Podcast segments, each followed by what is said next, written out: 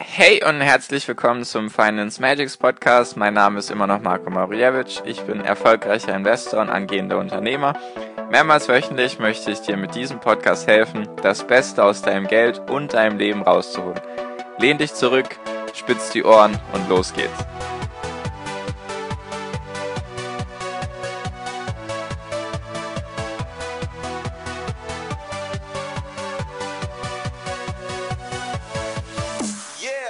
Hi und herzlich willkommen zum Finance Magics Podcast. Heute schon Folge 56 und heute mit einem spannenden Thema, wie ich finde. Für viele vielleicht eher ein nicht so gutes Thema, nur ich finde es sehr spannend. Und zwar, wie du ja an der Überschrift lesen kannst, an der Folgenüberschrift, habe ich 20% Minus gemacht in den letzten zwei, drei Monaten. Und darüber möchte ich einfach heute mit dir reden, was das für mich heißt und genau, wie ich mit sowas umgehe. Also, wie du wohl gemerkt hast, falls du ein bisschen dich mit Börsen und Aktien im Moment auseinandersetzt, ist es eher runtergegangen die letzten Monate. Vor allem für die Tech-Werte, also die Technologiewerte. Und da ich sehr, sehr viele Technologiewerte habe, ist es natürlich bei mir ganz klar runtergegangen. Kann man ja gar nicht anders vermeiden. Wenn alles runtergeht, dann hat man eben ein Minus im Depot stehen. Und genau darüber möchte ich heute mit dir reden. Und zwar ändert das für mich rein gar nichts. Kann man jetzt so stehen lassen, nur ich möchte es erklären. Und zwar, viele verfallen dann bei solchen Sachen in Panik, weil sie, weil sie nicht richtig drüber nachdenken, würde ich sagen. Denn ein Unternehmen, das ist ja eine Aktie, ist ja ein Unternehmensanteil. Das habe ich ganz oft gesagt und das ist eines der wichtigsten Punkte, besonders wenn es eben mal crash oder mal runter geht an den Börsen. Du hast einen Unternehmensanteil damit. Also ist es wichtig, dass du dir das Unternehmen anschaust. Und bei meinen Unternehmen, ich habe mir alle angeschaut, habe mir auch die letzten Quartalsberichte alle schön angeschaut und durchgelesen. Und bei meinem, bei meinen Unternehmen, die ich besitze, ist keines irgendwie im Umsatz um 20% eingebrochen oder im Gewinn um 20% eingebrochen. Die Unternehmen, die ich besitze, haben sogar ihren Umsatz weiterhin gesteigert um vielleicht 10, 20, 30% oder eben den Gewinn gesteigert. Deswegen ändert sich da für mich rein gar nichts an diesem Unternehmen, weil das Unternehmen ist ja nicht schlechter geworden. Das Unternehmen ist jetzt an der Börse weniger wert, das stimmt. Das will ich auch gar nicht irgendwie hier schönreden. Nur jetzt hast du eben die Möglichkeit, wenn du eventuell schon Aktien besessen hättest von dem Unternehmen, hast du jetzt meiner Meinung nach die Möglichkeit, das Unternehmen günstiger zu kaufen, sozusagen mit einem Rabatt, weil es jetzt 20 Prozent weniger wert ist.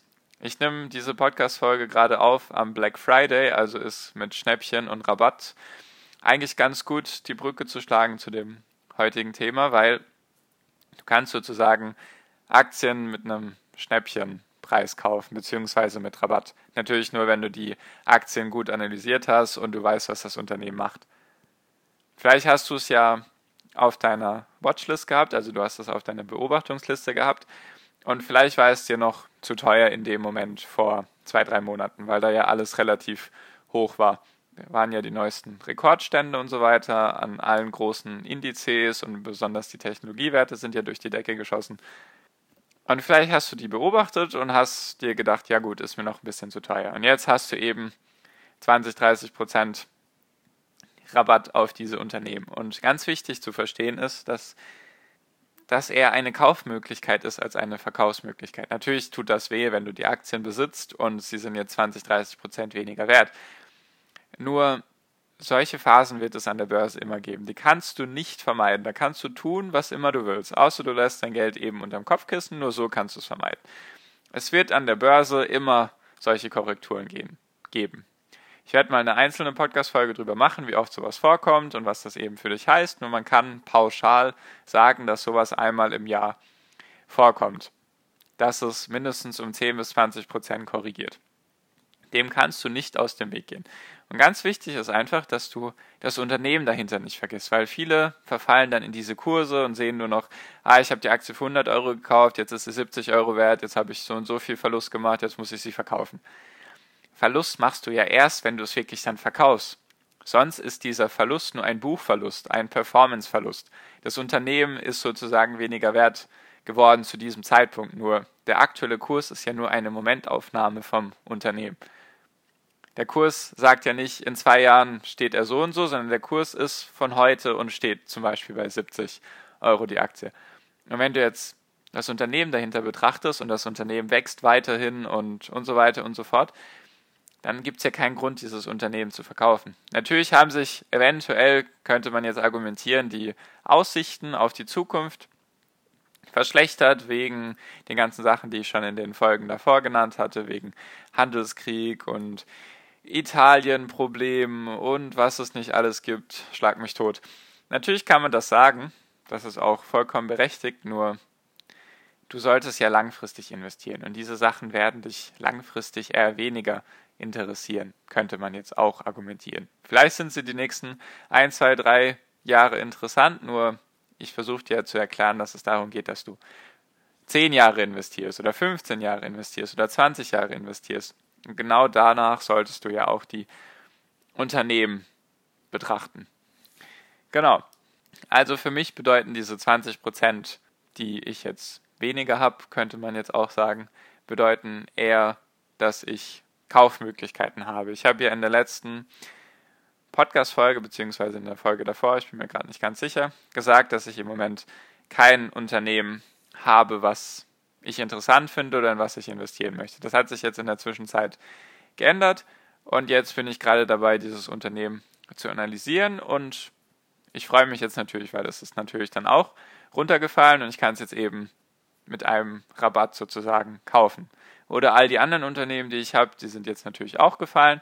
Und dann kann ich natürlich diese Chance nutzen und die Unternehmen kaufen und freue mich natürlich dann, wenn es wieder hochgeht.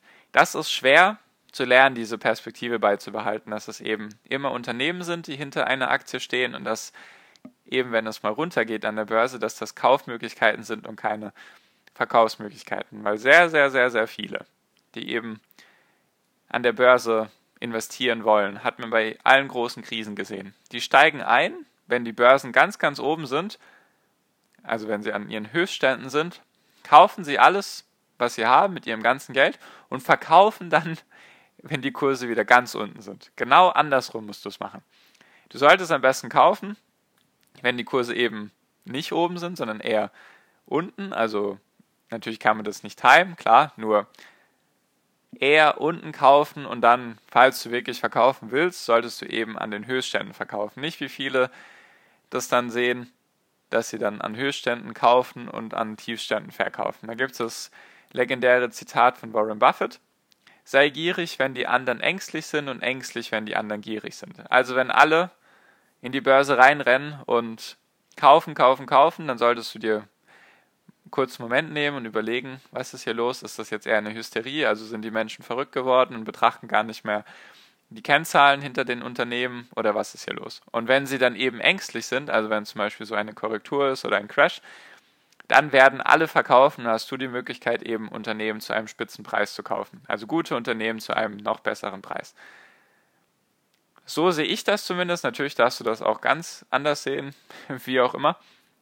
Ich wollte das nur mit auf den Weg geben, dass ich eben jetzt einen Verlust von 20% gemacht habe die letzten zwei, drei Monate und dass sich da an meiner Strategie nichts verändert, sondern ich das als Kaufmöglichkeit sehe oder wenn man jetzt zum Beispiel ETFs bespart, sind die natürlich dann auch günstiger geworden und man bekommt jetzt mehr Anteile für selbe Geld.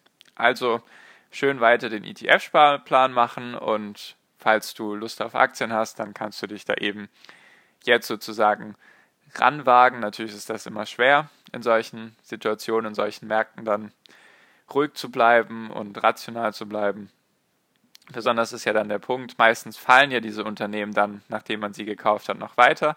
Das ist nicht ganz so einfach, nur wenn es einfach wäre, würde es jeder, würde es jeder machen. Deswegen, falls du da irgendwie Aktien mit einem Schnäppchenpreis kaufen möchtest, dann ist eher jetzt die Möglichkeit da. Natürlich wie immer keine Anlageberatung und einfach nur meine persönliche Meinung, um dir das Wissen zu vermitteln, was eben wichtig ist und was zwischen Sieg und Niederlage entscheiden kann an der Börse. Genau, das war es dann auch schon für diese Folge. Wollte ich dir einfach nur ein kleines Update geben, wie es bei mir aussieht.